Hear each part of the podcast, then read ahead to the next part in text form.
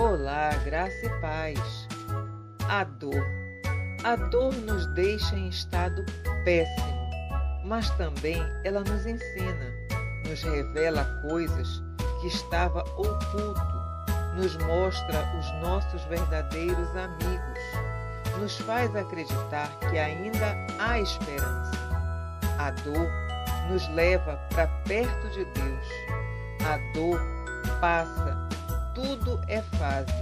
Devemos pedir a Deus que nos ajude a suportar as dores da vida e aproveitar tudo aquilo que ela traz.